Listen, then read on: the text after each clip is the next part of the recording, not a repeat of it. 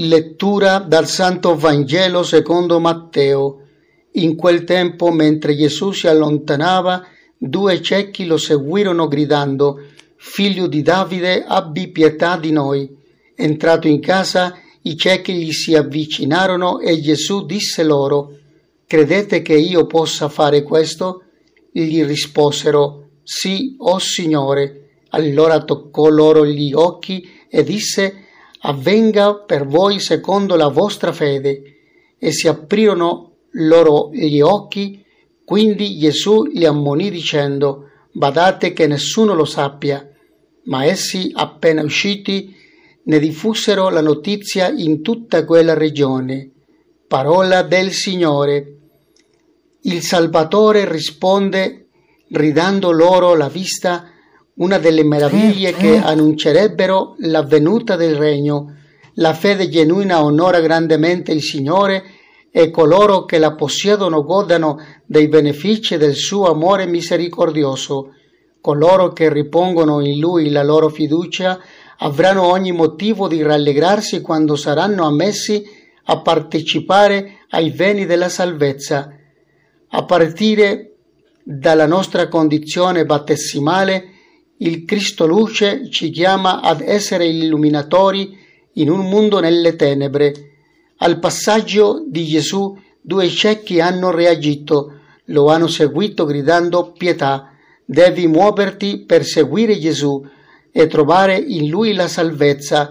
I ciechi cercano la guarigione che viene da Gesù, hanno fede e così le seguono, insistendo su una supplica fiduciosa i due ciechi entrano nella casa dietro Gesù e gli si avvicinano. Gesù li interroga sulla loro fede che è fiducia nel potere salvifico di Gesù. C'è un dialogo che rende possibile l'incontro interpersonale con Cristo, con un appello alla fede e una risposta di fede. Vi avvenga secondo la vostra fede. Gesù chiede, secondo te posso farlo? Risposero con fermezza, Sì, Signore, e Gesù toccò i loro occhi e furono guariti. Tutto è avvenuto secondo la loro fede. Gesù non può rifiutare quando qualcuno si appella alla sua misericordia, ma chiede sempre come condizione la fede. Ogni miracolo nella vita di Gesù è un miracolo di fede. Prima della fede sincera della persona Gesù opera il miracolo.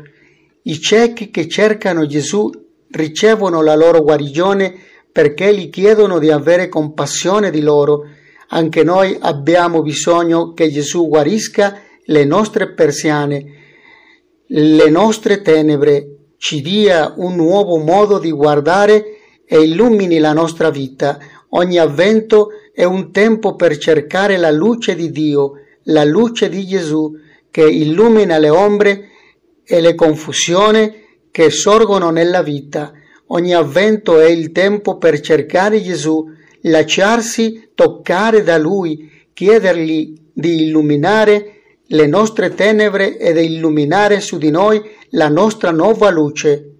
Dio nostro, che per la predicazione di San Francesco Saverio ti sei acquisito molti popoli, concedi che i cuori dei tuoi fedeli ardano di questo stesso zelo per la fede, affinché la tua Santa Chiesa sia lieta di vedere crescere ovunque il numero dei tuoi figli.